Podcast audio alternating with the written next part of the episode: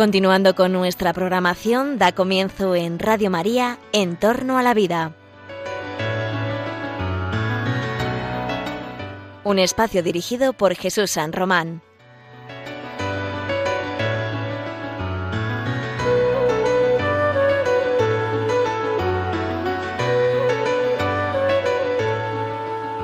Buenas tardes, queridos oyentes de Radio María.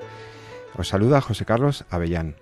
Estás escuchando el programa de Radio María que habla de la bioética, de la vida, de la defensa de la vida, de la defensa y el respeto también de la muerte eh, en circunstancias naturales, de la defensa de la dignidad de las personas, el programa que tanto te gusta que se llama En torno a la vida. Hablamos de la vida física y hablamos de la vida social, hablamos de la vida de personas concretas, como los casos que hoy te vamos a comentar, que están en las noticias y que a lo mejor has escuchado.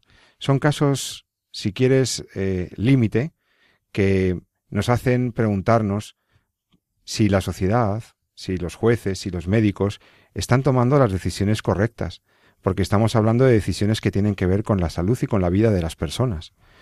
Y estamos viendo que son situaciones en las que el Estado o determinados poderes del Estado, sea el Poder Judicial, sea el Poder Ejecutivo o sea el Poder Legislativo, interfieren, entran, valoran, quizá eh, se entrometen en tomar decisiones con trascendencia moral, intentando decidir sobre cuestiones que pertenecen a la intimidad de las personas, a sus derechos como tales personas, y ciertamente eso nos ha hecho plantearnos que merecía un programa diversas noticias. Mirad, vosotros habéis escuchado recientemente el caso de este enfermero tetrapléjico eh, Vincent Lambert en Francia, que eh, ciertamente se encontraba en unas circunstancias pues de enorme dependencia, estaba siendo alimentado e hidratado, cuidado en un hospital, y se produjo una controversia, un gran enfrentamiento entre los familiares de Lambert y las autoridades francesas y del hospital en donde se estaba cuidando a este señor, porque eh, sobre la continuidad de esa hidratación o alimentación. Se tiene que decidir si el señor Lambert tiene derecho a seguir siendo alimentado e hidratado, o si dada su circunstancia de grave dependencia, su circunstancia de tetraplejía y su circunstancia de ser una persona que no ha manifestado una opinión ni a favor ni en contra de, de, que le maten, pues se, se toma la decisión, hay una autorización para acabar con su vida retirándole los cuidados que llamamos básicos, la comida, la alimentación y la hidratación. Este caso que hemos tratado con vosotros hace un par de programas vuelve a estar de, eh, de actualidad cuando la primera decisión de que no se quitaría la comida al señor Lambert vuelve a ser cuestionada en las últimas semanas y hablaremos de eso. ¿Qué va a pasar? ¿Van a matar de hambre y sed al bueno de Vincent Lambert? ¿Qué va a pasar? ¿Qué ha dicho la ONU recientemente sobre ese tema? Aquí hay un enfrentamiento incluso a nivel Estado e instituciones supranacionales. Ahora hablaremos de ese caso y también de algún caso en contrario, algún caso positivo sobre el sentido de la vida en medio de la gran de la máxima dependencia. Pero te decía que a mí lo que me llama la atención de este caso y del que vamos a comentar a continuación es que el poder del Estado parece no tener límites. El poder del Estado, por ejemplo, como un poder judicial, es capaz de determinar qué vidas deben ser sostenidas y qué vidas no merece la pena ser sostenidas. Es capaz de definir cuándo una persona tiene derecho a seguir viviendo y cuándo no. Cuándo un feto, un ser humano no nacido, debe ser abortado y cuándo no otorgar o no un valor a la vida naciente o a la vida del no nacido, parece que se lo quieren arrogar los poderes del Estado. Definir cuándo una vida debe ser sostenida y cuándo no. Y así, por ejemplo, en esta misma línea, tenemos a una jueza británica que el 21 de junio determinó que una chica de 22 años, embarazada, es una chica que tiene una mm, discapacidad y que, bueno, pues está afectada también su psicología por la circunstancia del embarazo, pero tiene una familia que la apoya y tiene una madre que está dispuesta a hacerse cargo del bebé. Y entonces hay una jueza británica, hay un poder del Estado, por tanto, porque esa jueza Lieven encarna el poder del Estado en el Reino, del Reino Unido, poder judicial, determina, obliga, establece una orden para que se acabe con el embarazo de esta joven eh, hija de una señora nigeriana, una joven católica, que con 22 años parece ser obligada a abortar. No estamos hablando aquí de si hay derecho o no a abortar, no, es que hay, que hay un juez que dice que es que tiene que hacerlo. Entonces estamos otra vez, igual que en el caso Lambert, en el caso de esta chica británica, en donde son los poderes del Estado los que parecen arrogarse la capacidad para determinar qué es bueno para las personas y qué no cuando una persona no es conveniente que nazca o cuando... Esto es lo que nos llama la atención y vamos a analizarlo con estos casos. ¿Debe ser el Estado o un poder como es una jueza quien diga qué vida debe ser sostenida y cuál no? ¿Que una vida no es digna? ¿O que una muerte no es digna? ¿Puede ser un poder del Estado, en este caso el británico, el poder judicial encarnado en esta jueza británica, la que diga a una chica que tiene que abortar solo porque es una persona discapacitada y que estaríamos velando por el mejor interés de esta joven? Como diciendo, es mejor que aborte porque si no se va a sentir muy mal. Y entonces nosotros los jueces vamos a determinar qué es lo que es bueno para las personas. Por ejemplo, abortar. Queridos amigos, a mí esto me llama profundamente la atención, pero para analizar estos casos y contarlos con un poquito más de detalle, porque a lo mejor has oído estos dos casos, uno en Inglaterra y otro en Francia, eh, vamos a hablar con los expertos que siempre están en este programa.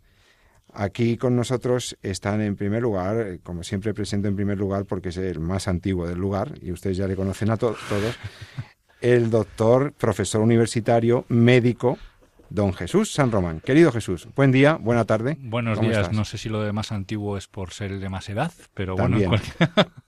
No sé yo, ¿eh? No sé yo aquí. Pero es que también está la eminentísima y egregia doctoresa Postigo, ¿eh? como la llamamos, porque siempre está entre Roma, Madrid, eh, mm, viajando por el mundo, hablando de la bioética, profesora de bioética, experta universitaria, profesora de la Universidad Francisco de Vitoria en Madrid, profesora de bioética y humanidades. Esta filósofa que ustedes tanto quieren y tanto aprecian es la doctora Elena Postigo. Buenos días, Elena, ¿qué tal? Buenos días, encantada de estar aquí con vosotros. Bueno, yo he introducido estos dos casos que me traíais hoy como para, que traíamos para el debate, porque son de plena actualidad. Estamos hablando de casos que es el de Lambert, el del francés, porque se ha reactivado ahora en junio, la última semana, y el de la jueza británica que obliga a la chica a abortar, como casos en donde me parece que el Estado se está extralimitando y haciendo definiciones valorativas y morales que no le corresponden. No sé si estáis de acuerdo en que hay un hilo conductor ahí en que el poder y la autoridad eh, se, se, enfrenta a las decisiones prudentes de las personas. Em, Jesús, empecemos. ¿Qué te parece, qué os parece Jesús y Elena si empezamos por el caso de la chica británica, 22 años, embarazada, con una madre que le apoya y ella eh, se enfrenta a una decisión judicial que la obligaría a abortar y que solamente el día 24 de junio fue anulada esa decisión de la jueza. ¿Cuáles eran los argumentos de la jueza y por qué obligaban a una chica a abortar?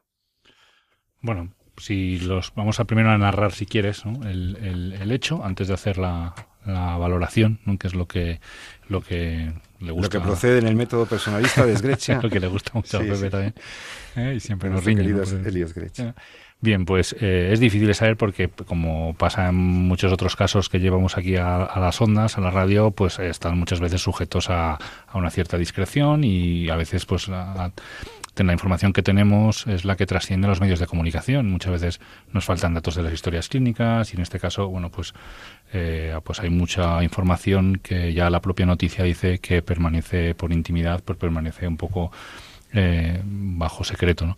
Pero lo que sí ha trascendido es, efectivamente, como bien has dicho, hay una, eh, una chica que parece joven, o sea, de en torno a unos 20 años, que eh, se queda embarazada. No queda muy claro cómo ha sido ese embarazo, si ha sido... Porque pudo ser ocasión de alguna agresión o algo. la policía parece que lo está investigando porque eh, las circunstancias específicas de esta madre, de esta chica que se ha quedado embarazada, pues es de una discapacidad mental eh, importante hasta el punto de que, bueno, pues uno de los principios es que se pone en duda si ha habido consentimiento en esa relación, etcétera. Pero bueno, este no es el caso por el cual trasciende a la noticia a la prensa, sino que efectivamente esta chica tiene una eh, discapacidad mental y eh, según las normas inglesas, esto es curioso porque aquí habría que hablar algún especialista en, derecho, según el derecho internacional, según las normas inglesas, la tutela, la la capacidad para tomar decisiones respecto a, sus intereses eh, no la tienen sus familiares cercanos. En este caso no la tiene su madre, que es lo que suele ocurrir en nuestro país. ¿no? Generalmente el tutor legal eh, cuando llega, porque el hecho de, como podemos hablar incluso en otro programa, el hecho de tener una discapacidad no significa que estés incapacitado para tomar decisiones, aquí dependerá de muchas cosas, ¿no? pero en este caso sí parece que tiene esa cierta incapacidad legal para la toma de decisiones y la no sé muy bien cuál es el motivo por el cual la tutela o, el quien ejerce ese derecho no es la madre, sino es eh, el Estado. En concreto es un, lo que llaman las noticias un fideicomiso hospitalario, que son los que deciden velar, entre comillas, por los intereses de la de las personas con alguna con una... entonces en esta situación eh, la chica eh, eh, se queda embarazada es madre y durante pues el embarazo bueno pues se cuestiona y esto ya si queréis podemos empezar a hablar de por qué hemos llegado a esta situación bueno se cuestiona la capacidad que tiene esta chica para ser madre e incluso para llevar el embarazo o para hacerse cargo del, del niño ¿no? Hasta el punto de que los propios médicos, yo creo que hasta aquí, este es el, inicio del, desastre, ¿no? Porque la jueza es una parte de la cadena, ¿no? Pues esto empieza mucho antes, ¿no? Son los propios eh, médicos del hospital los que plantean que lo mejor es que aborte. Y, y bueno, eso pues como tal, pues lo proponen.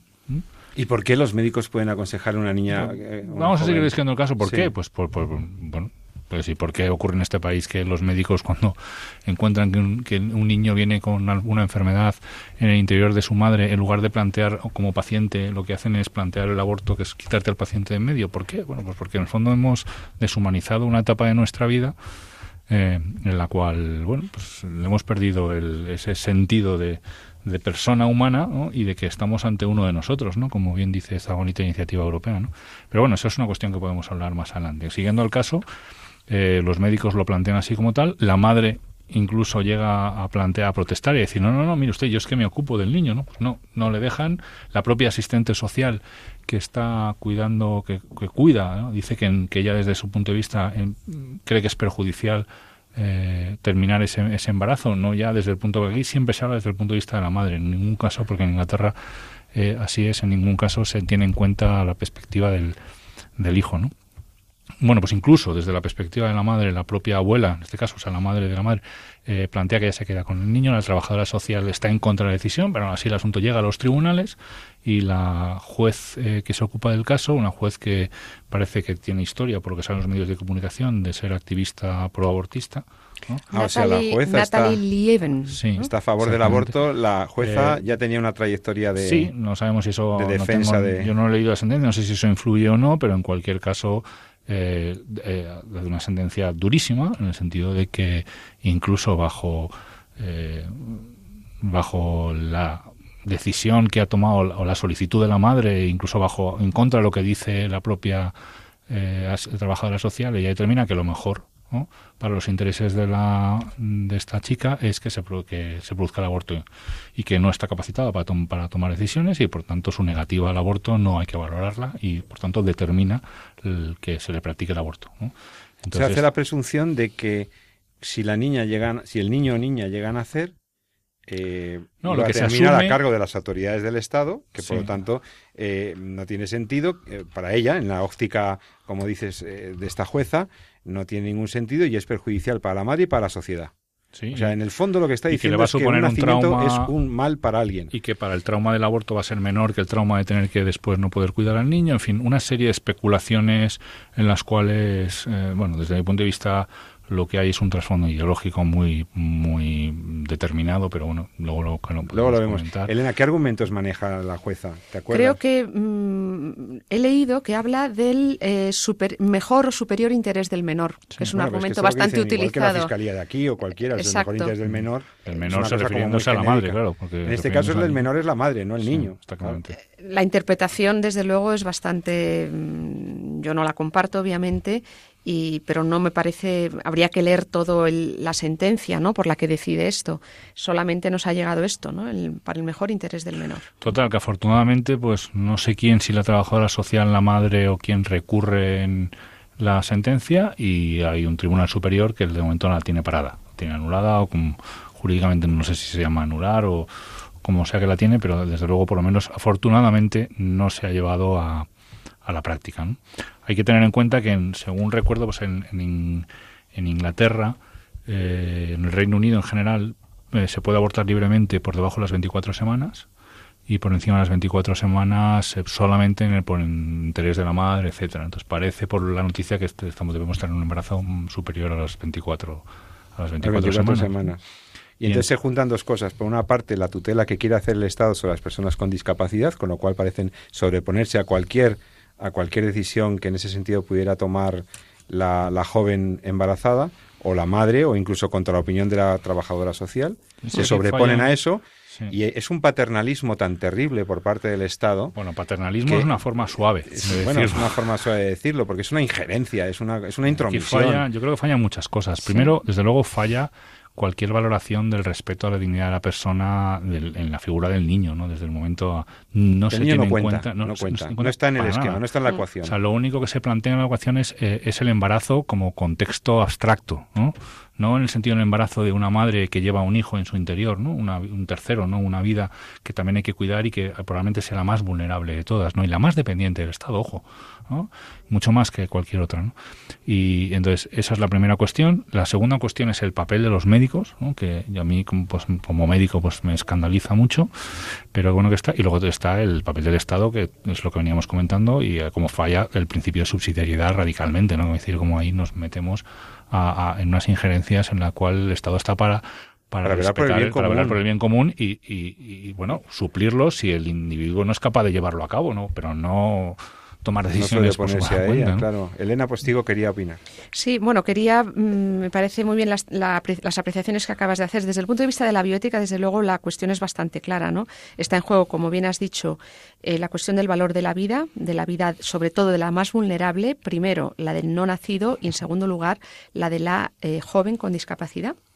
Eh, que por supuesto en este caso va contra eh, lo que es la dignidad y la vida de, esa persona. ¿no? En segundo lugar, la cuestión de la libertad, que aquí parece que el Estado se la salta a la torera, ¿no? el respeto de la libertad de la joven, de la madre, de la trabajadora social que aconseja que no se realice el aborto. Es decir, ¿por qué? El Estado, de nuevo volvemos a lo que has mencionado antes, tiene el poder de decidir por encima de la voluntad de estas personas. Sí que es verdad que en este caso el Estado habla mm, eh, del, interés del menor, probablemente del menor no nacido. Em, para mí la cuestión de la violación es la circunstancia en la que si, hubiera habido una violación como posible circunstancia en la que se ha producido el embarazo es secundaria respecto al valor de esa vida, es decir, no, no suma ni quita nada. Em, y por supuesto creo que aquí hay una cuestión, digamos, de, eh, de, justicia por parte, de injusticia por parte del Estado que decide de forma unilateral, mm, contraria a la voluntad de, de, la misma susodicha, de la madre, etcétera. Me sorprende el caso de que la madre, que es nigeriana, esto sí que ha, pasado a los medios, mm, no es la responsable legal de esta joven, probablemente porque desconocemos la situación, ¿no?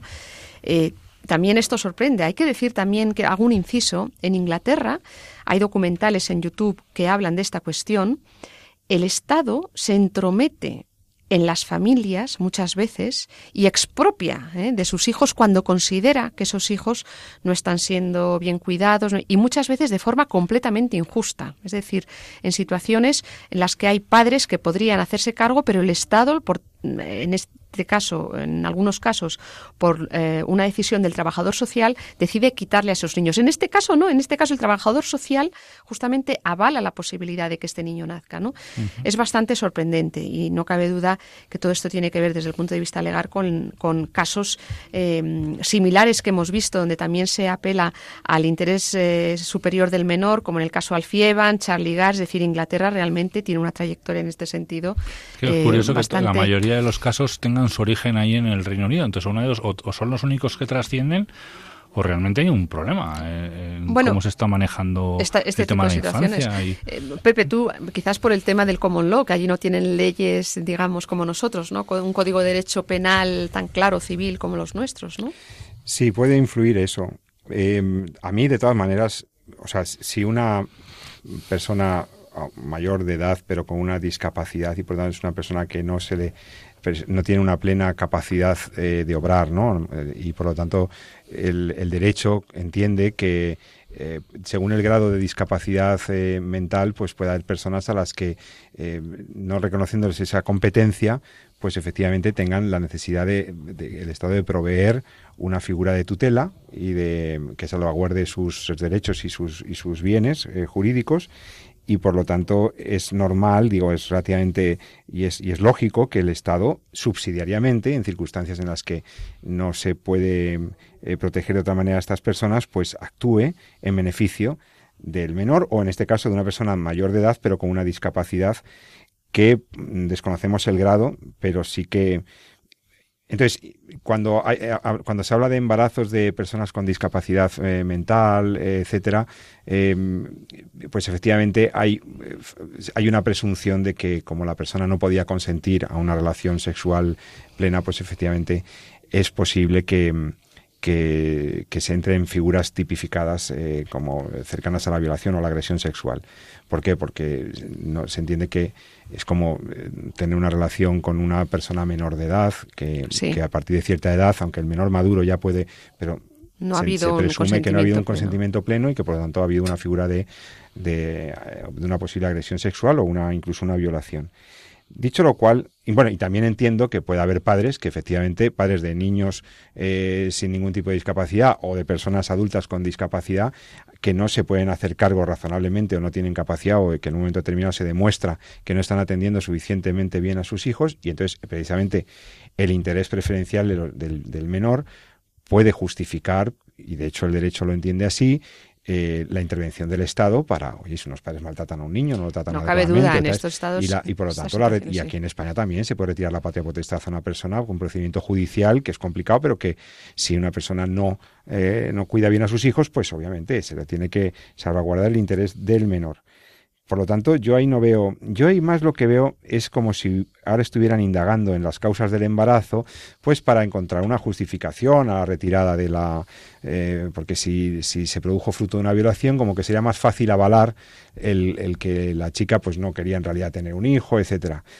Me suena también a, me suena a cosas que hemos visto ya desde, desde el siglo XIX eh, o principios del, en el XX ya, como el famoso caso de Carrie Back eh, la chica de Nueva Jersey, discapacitada mental ella, también su, su madre, la abuela, que eh, el Estado, eh, aquel Estado, aquel juez mm, Oliver Wendell Holmes justificaba su esterilización forzosa. ¿Por qué? Porque se decía que una chica con un retardo mental no iba a poder ser una buena madre, no sé qué, y, además perpetuaría, hay un, había una eh, o sea, una tradición genética que, que haría que no era conveniente que las personas con ciertas enfermedades eh, pues tuvieran hijos. Por eugenesia, ¿no? Entonces era una justificación de las primeras, el movimiento eugenicista, eh, el Eugenics Movement, eh, y en Estados Unidos que tuvo tanta fuerza, el, en, el, mundo anglosajón en general, porque esto es de Galton y de otros, pero tuvo una justificación jurisprudencial en aquella famosa frase del juez Holmes, en el que se decía que la esterilización de Carrie era perfectamente justa, la esterilización de esta joven, porque América no, textual, América no merecía otra generación de imbéciles. Terrible. Es decir, que un juez tan un enorme jurista como era el juez Holmes, que lo hemos estudiado los de derecho en, la historia de la filosofía del derecho como uno de los jueces más preclaros y tal.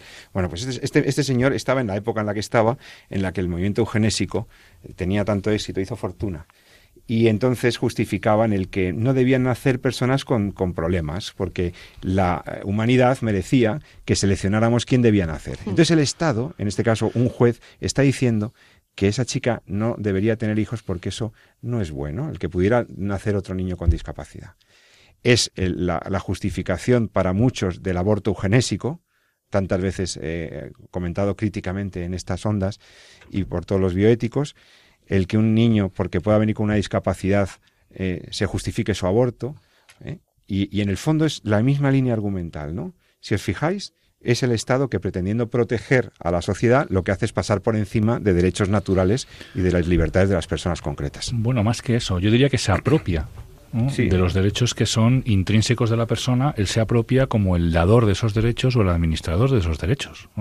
Entonces ya no te los reconoce a ti como propios, sino que yo te los otorgo o no te los otorgo en función de si estás capacitado o discapacitado, te permito o no te permito lo cual es extremadamente peligroso, ¿no? porque al final estamos negando la esencia de que la persona es digna en sí misma y por el hecho de ser lo que es, tiene unos derechos que yo tengo que reconocer y proteger. Y va a favor de una opinión dominante. No que tengo que otorgar o que tú te tienes que, ganar. Tienes que dar. Y va a favor de una opinión dominante que estaría, y que probablemente algunos de nuestros eh, contemporáneos, algunos de nuestros oyentes hayan escuchado este argumento, ¿no? Eh, esta niña, ¿cómo se va a hacer cargo del bebé? Lo mejor es que no nazca el bebé, porque esta niña, en las circunstancias en las que está, está es muy joven, o está sola, o ha sido violada, etcétera, etcétera. Entonces, es terrible que hagamos este tipo de argumentaciones. Eh, típicamente o eugenésicas o, o, digo, ya digo, que vulneran la libertad de las personas. ¿Quién es usted para decir que, que ese niño no debe nacer porque acaso esa, esa persona no, no la va a poder cuidar. Bueno, ahí es donde tiene que entrar el Estado. Los asuntos sociales, los servicios sociales del Estado y de, los, gobiernos regionales, pero no matar al bebé. O sea, el bebé, ¿qué culpa tiene? El bebé está gestándose y, nuestra presunción de que va a ser una vida muy dura, porque lo que hablamos del otro, el último programa también con los niños con síndrome de Down, pero vamos a ver, es que un niño con un síndrome de Down no tiene derecho a nacer. ¿Cómo es posible que lleguemos a esta conclusión cuando España, eh, Francia, etcétera, han firmado los, el convenio internacional de la ONU para la protección de las personas con discapacidad?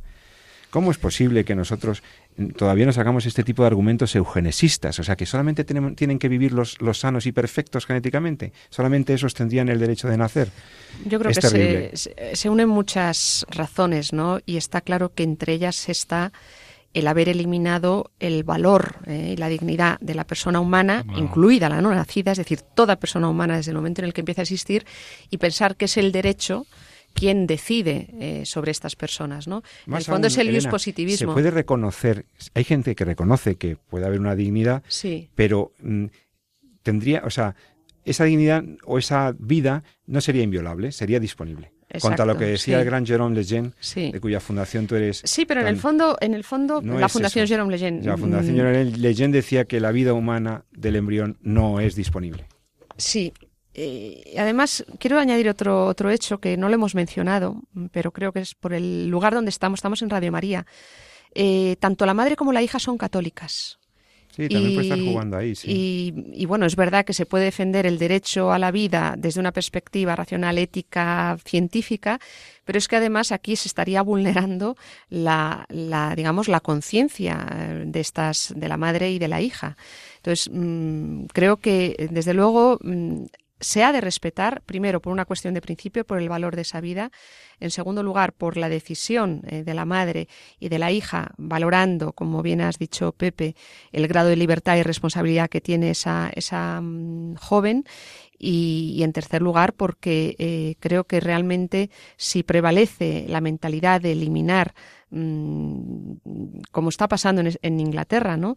Eh, las vidas que supuestamente no son valiosas, pues favorecemos una mentalidad en la que efectivamente eh, los más vulnerables van a padecer eugenesia, discriminación, etcétera, ¿no? Sí, al final está todo todo unido. Todo unido, es decir, todo siempre hay entre situación y situación siempre hay alguna conexión, ¿no? Sobre todo estamos ahora con el tema de la eutanasia ahí encima y estamos viendo la misma realidad, ¿no? Que de cómo hay vidas que no tienen ningún valor y cómo hay vidas que pierden o según eh, establecen los prolegómenos, los preámbulos de las leyes, donde gustan a los juristas poner los motivos que fundamentan la ley que se va a hacer, incluso en ese, en ese preámbulo se habla con todo descaro de cómo la vida pierde dignidad por el hecho de perder eh, capacidad operativa ¿no? y por el hecho de tener enfermedades. ¿no? Entonces, al final, es eso, es lo que decía Elena, esa pérdida del sentido de la, de la pérdida del sentido de la vida. Y esto se ve muy claro en todo lo que estamos viendo y, sobre todo, yo creo que especialmente de los países de nuestro entorno más cercano, Reino Unido es probablemente uno de los países donde la vida humana eh, en sus inicios, intrauterina, desde el momento de la concepción, está más desprotegida. No hay que olvidar que fue el primer país en Europa donde se hizo eh, fecundación in vitro, donde ya se ha abierto la puerta incluso a la edición genómica, donde es el origen del, del concepto de perembrión y del informe Warnock, en fin, todo eso sale de ahí. No sé muy bien si es una, eh, bueno, pues es un resultado de, de bueno pues de los movimientos sociales que estamos viviendo ahora pero desde luego es verdad que estamos ante un entorno de desprotección total de una etapa muy, muy vulnerable en nuestra vida, que es desde el momento de la concepción hasta que eh, cambiamos de entorno, que es el momento en el que nacemos, ¿no? que es más que un, es un cambio de realmente de entorno. Y, esto es, eh, claro, estos son las consecuencias. Entonces, eh, yo siempre creo que estos, de muchas veces estas situaciones y estos debates solo se, se entienden de verdad cuando uno se para y piensa en su profundo y dice, bueno, ¿cuál es mi actitud ante la vida humana en, en sus inicios? ¿no? Porque es, decir, o la respeto o no la respeto. ¿no? Si lo que hago es mirar para otro lado y decir, bueno, pues no me defino o no lo abordo, pues al final lo, van a definir otros por ti. Y otros que, que lo, tengan otros intereses acabarán creando escenarios que tengan donde más el embrión, claro, esté muy desprotegido. ¿no? y tú seguirás diciendo, Dios mío, lo que está pasando, qué está ocurriendo, pero no, o sea, tú, o sea, uno tiene que tomar una, una posición clara y esa posición no es una posición que se deriva de cuestiones ideológicas y de cuestiones científicas. ¿no? Quiere decir, si estamos igual que cuando uno está muerto y cuando no está muerto, no es una cosa que pueda debatir en un, en un consenso, sino uno tendrá que ir a la ciencia y decir, bueno, vamos a ver qué datos hay para saber si alguien está vivo o está muerto, no sé si el, el electroencefalograma, el corazón, los reflejos, etcétera, etcétera, ¿no? Pues eh, cuando un, un ser humano llega a la existencia, pues dependerá de muchísimas cuestiones. Y la biología tiene que decir algo, entiendo yo, ¿no? Y científicamente la biología lo deja muy claro, que desde el momento de la concepción, eh, ahí está, ahí hay ya uno de nosotros, ¿no? One of us, ¿no? Que, dice, que dicen algunos, ¿no? Y eso es una cuestión que, si lo asumimos, lo demás sale por añadidura, que decir, el respeto al ser humano se deriva precisamente del reconocimiento de un ser humano como tal. Así que bueno, ahí está la reflexión que tenemos que hacer, ¿no? Porque todo lo demás podemos estar casuísticamente hablando. Yo entiendo que son situaciones muy duras, ¿no? El caso de, el que has comentado tú antes, el caso de Charlie Gar que hablábamos anteriormente, el caso de esta chica que desconocemos eh, cómo se llama y de su hijo que afortunadamente ahí eh, todavía ahí sigue vivo. Pero, pero claro, la realidad esta es cuál es nuestra actitud, cuál es nuestro posicionamiento ante la vida humana al inicio de su existencia, que es del momento de la concepción. Bueno, estás escuchando En torno a la vida, el programa de Radio María sobre la vida humana, sus vulneraciones, sus vulnerabilidades, sus amenazas y sus oportunidades. Y estoy acompañado del doctor Jesús San Román y la doctora Elena Postigo. Si estos temas te gustan, si estos temas te interesan, sabes que puedes escribirnos un mensaje, una carta también. Puedes escribirnos a la calle Lanceros, a Paseo Lanceros de Madrid, número 2, eh, diciendo el programa En torno a la vida, Radio María, en torno a la vida, Paseo de Lanceros número 2, en Madrid. Puedes enviarnos una carta, pero quizás más fácil para ti hacernos una pregunta, una sugerencia o enviarnos algún caso para comentar al correo electrónico. En el correo electrónico de nuestro programa, en torno a la vida, arroba radiomaria.es, en torno a la vida, arroba. En este correo electrónico puedes escribirnos sugerencias, eh, eh, propuestas de temas, comentarios, lo que, lo que quieras decirnos y nosotros intentaremos contestarlas o comentarlas o contestarte personalmente y si el tema consideramos que es de interés eh, general, pues traerlo aquí a las ondas de Radio María.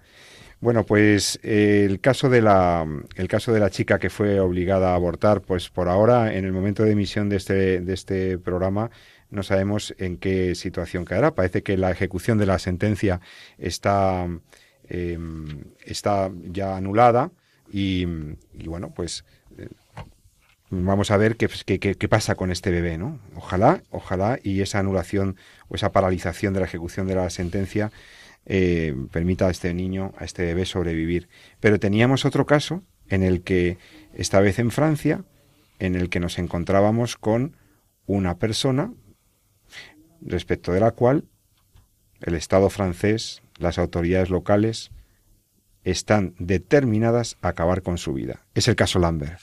Este señor que está siendo alimentado e hidratado, defendido prácticamente solo por su familia y algunas autoridades religiosas, eh, y en Francia le vemos en el límite de que se acabe con su vida.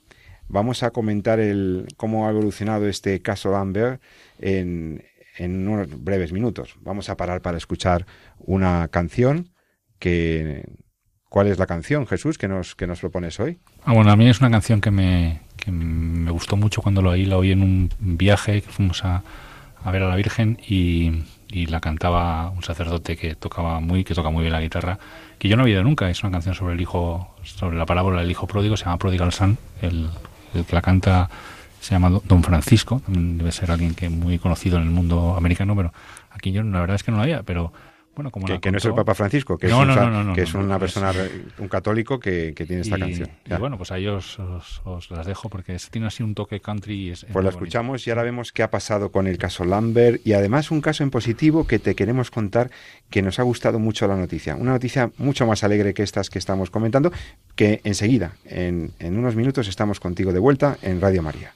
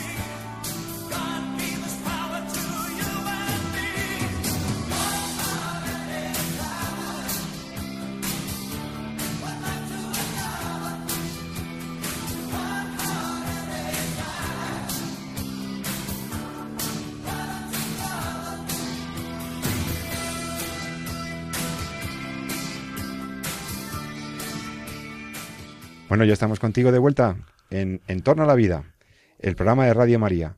Estoy con el doctor Jesús San Román y la doctora Elena Postigo. Te habla José Carlos Avellán. Estábamos tratando, pues, si te estás incorporando ahora, después de esta bonita canción, em, estábamos hablando de los casos, de casos recientes de estas últimas dos semanas, en las que vemos eh, que el Poder Judicial, jueces concretos, personas que reencarnan un poder del Estado, eh, toman decisiones, ordenan cosas, como por ejemplo a una chica británica ordenarla que, que, aborte, o el caso que veíamos, eh, que anunciaba antes de la pausa musical, eh, de este enfermero francés, Vincent Lambert, que es un hombre que tiene tetraplegia y que no tiene ninguna enfermedad que le esté llevando a la muerte, simplemente le está pues en esa situación, con, ese, con esa situación cerebral, por la cual necesita ser alimentado. Él solo no puede ser alimentado ni hidratado, y tienen que cuidar también su, su piel, moverlo, etcétera, como se hace con estas personas. lleva bastante tiempo así, ya comentamos el, el enunciado del caso, pero mm, ¿por qué volvemos a traer la noticia al programa? Elena, adelante, cuéntanos, actualízanos el caso. Bueno, hace unas semanas hablamos de este caso ampliamente. No recuerdo ahora mismo el, título del, para que lo puedan encontrar nuestros oyentes en el podcast.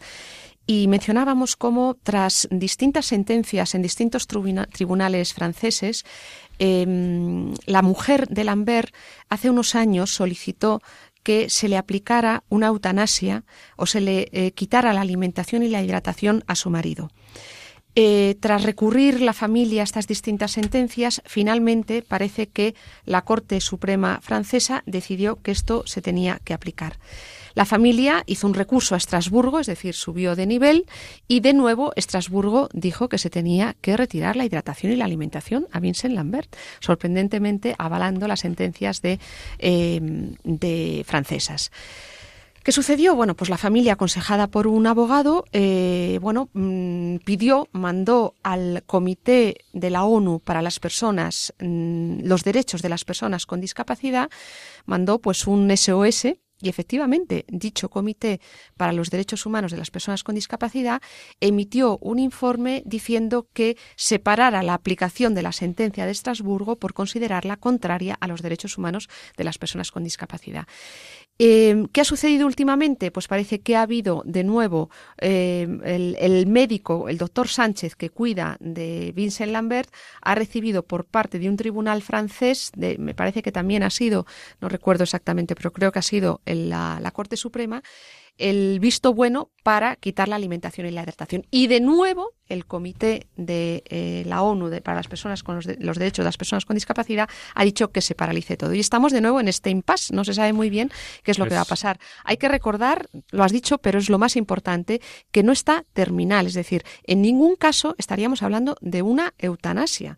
Estamos hablando de una persona tetrapléjica en una situación de mínima conciencia. Se desconoce exactamente el grado de conciencia que tiene Vincent Lambert y parece que en algún momento responde a algún estímulo a la llamadas de la familia, el estar cerca de él, incluso em, que haya, mm, haya llorado en alguna circunstancia cuando su madre le dijo que le iban a quitar la hidratación y la alimentación y que por tanto no procede en ningún caso quitar a una persona con grave discapacidad la hidratación y la alimentación. Los padres de Vincent Lambert piden contra la voluntad de la mujer que se le traslade a un centro donde se le cuide y se le atienda debidamente con atención fisioterapéutica, etcétera, etcétera. Sí, yo creo que es, que mm, Elena ha tocado los puntos claves, ¿no? Quizás lo que más me llamó la atención a mí en su momento cuando me llegó este caso fue el, eh, yo, la verdad es que yo lo pillé tarde, no tengo que decirlo, ¿no? Y me enteré cuando entró la ONU. Y dije, y claro, dije, ¿por qué entra la ONU? ¿No? Fue lo que, sí, lo que sí sorprendente, la verdad. ¿Por qué entra la ONU? No es el primer caso en el cual nos enfrentamos ante una, eh, una realidad en la cual hay una familia o alguien de una familia que pide que se desconecte, vamos a poner esto entre comillas, de en pacientes que están en situación terminal o en situación de enfermedad muy avanzada, pues de un respirador o, o de un aparato, etcétera, eh, y haya un litigio judicial en relación a si esto tiene que ocurrir o no. ¿vale? Entonces, claro, cuando digo entrenador, empiezo, fue cuando realmente empecé a investigar, ¿no? Y entonces aquí está la clave, lo que dice. Dice, este, este Vincent Lambert, efectivamente, no está conectado a nada. No, él está en, un estado vegetativo persistente, quiere decir eh, que está respira autónomamente, está tetrapléjico, no se puede mover como consecuencia del accidente, que yo me, parece que fue montando a caballo, no recuerdo exactamente cómo fue. No, fue un accidente, un accidente de, moto, ¿no? sí, un accidente de moto. Y, lleva una sonda nasogástrica, ni siquiera lleva la PEC ni nada, está con una sonda. que él, hace, él vive pues su vida con las limitaciones que tiene, entonces incluso sus eh, la gente que le cuida dice que podría estar en un centro donde haya más gente de este tipo, que podría se podría sacar a pasear, se le podría llevar una silla de ruedas. Efectivamente hay que limpiarle, está en estado no está en coma, sino que tiene episodios de vigilia, incluso sueño, como corresponde es un vegetativo, ¿no? No es, coma. Sí, el concepto vegetativo es que a mí no, no me gusta mucho usarlo por, por analogía a, los vegetales. que me, bueno pero eso se usa para ese estado de lesión cerebral que no que no es el coma efectivamente es, coma, no es, coma. pero no está en coma es el término clínico que se usa el, estado vegetativo persistente pero pero bueno es importante entender que ni esta terminal ni su vida va a se espera que vaya a, a terminar en poco tiempo ni está conectado a ningún aparato que le mantenga en soporte vital como pueda ser eh, una bomba con cardiotropos o un respirador asistido, etcétera. Simplemente lo que hay es que se le está por sonda se le está dando de comer como a cualquier otro discapacitado que necesite de esos tratos o, o incluso cualquier incluso otro paciente mayor que haya tenido una demencia avanzada que no pueda comer por su tal y que eh, también se necesita que se le hidrate y se le nutra por sonda nasogástrica. ¿no? Entonces, claro,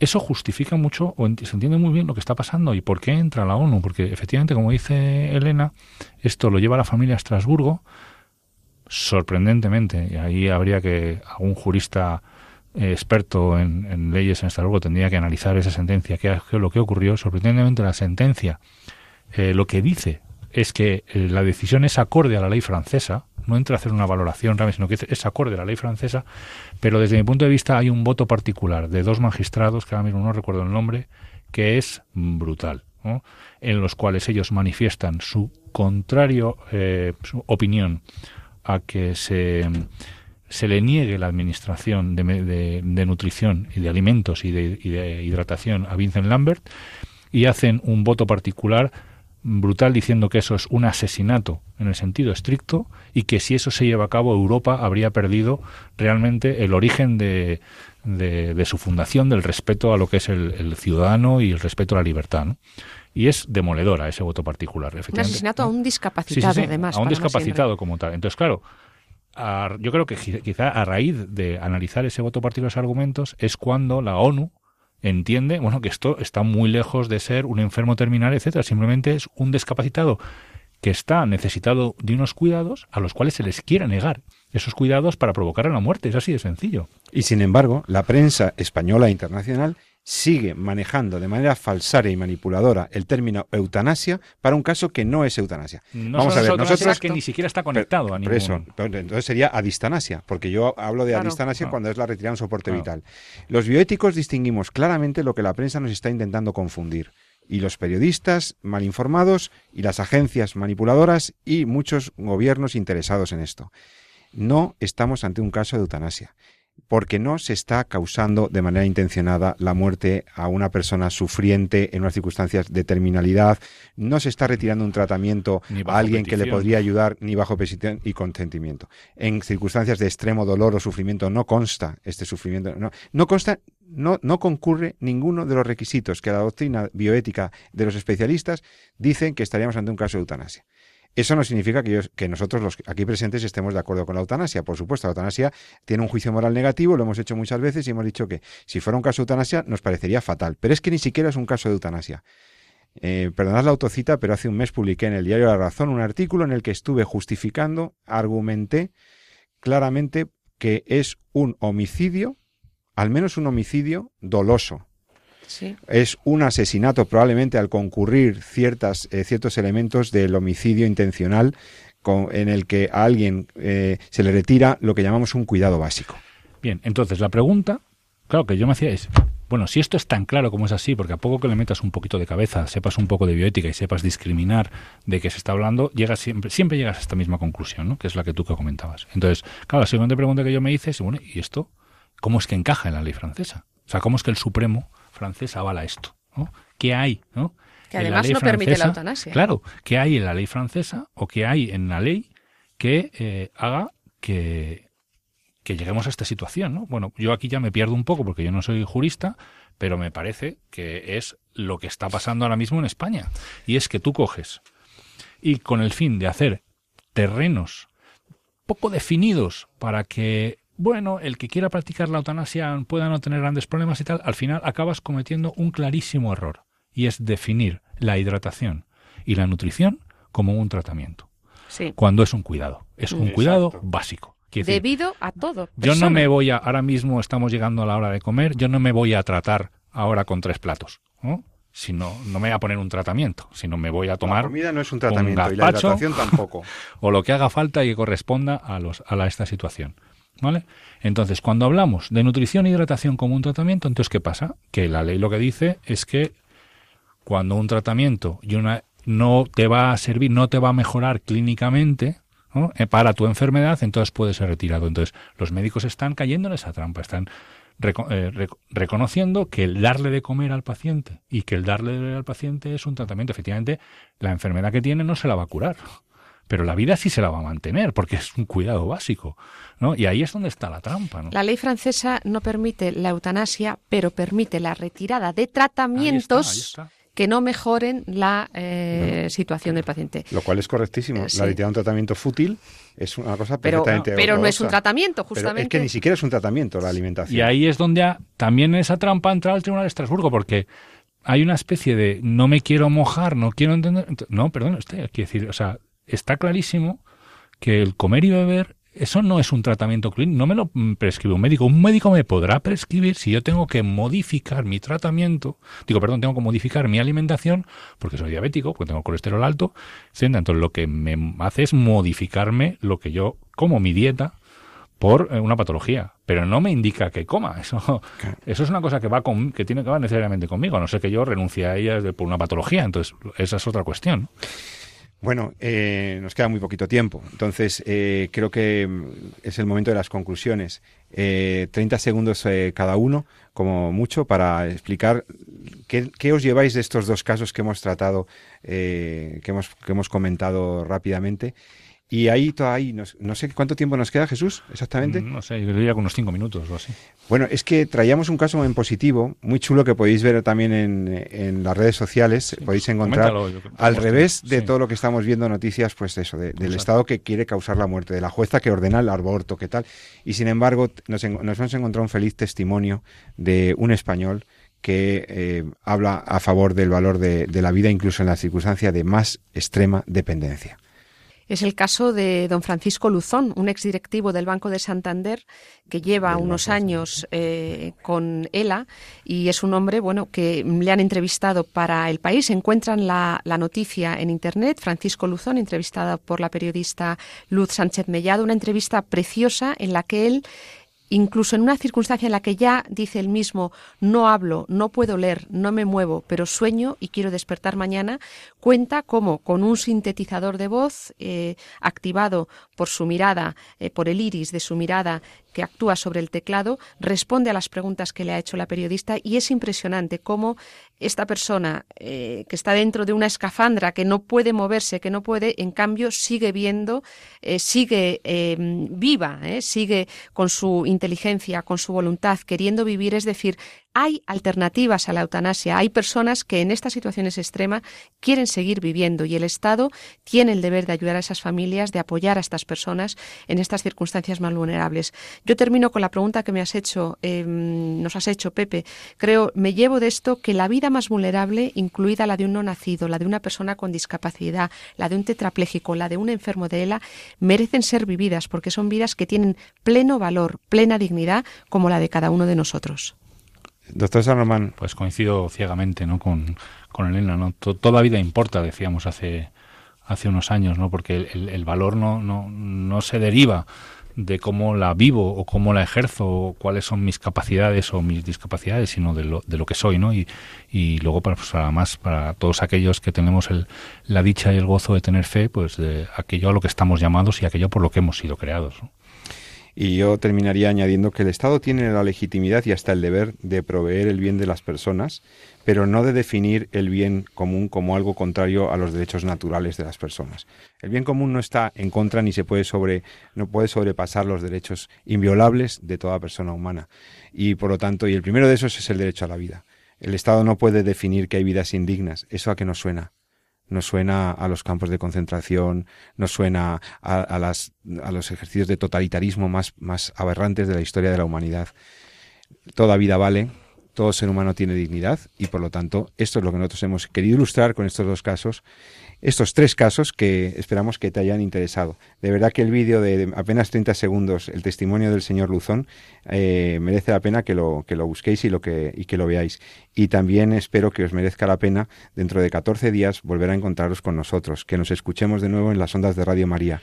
Eh, doctor San Román, doctora Postigo, que tengan ustedes una feliz tarde, que almuercen muy bien y tengan buena tarde. Y aquellos que se están de vacaciones, que descansen. Y los que, que de vacaciones, que tengan un feliz verano, pero que no se olviden de conectar dentro de dos miércoles con En torno a la vida. Ama la vida y defiéndela. Os, os saluda José Carlos Avellán. Hasta dentro de 14 días. Muchas gracias.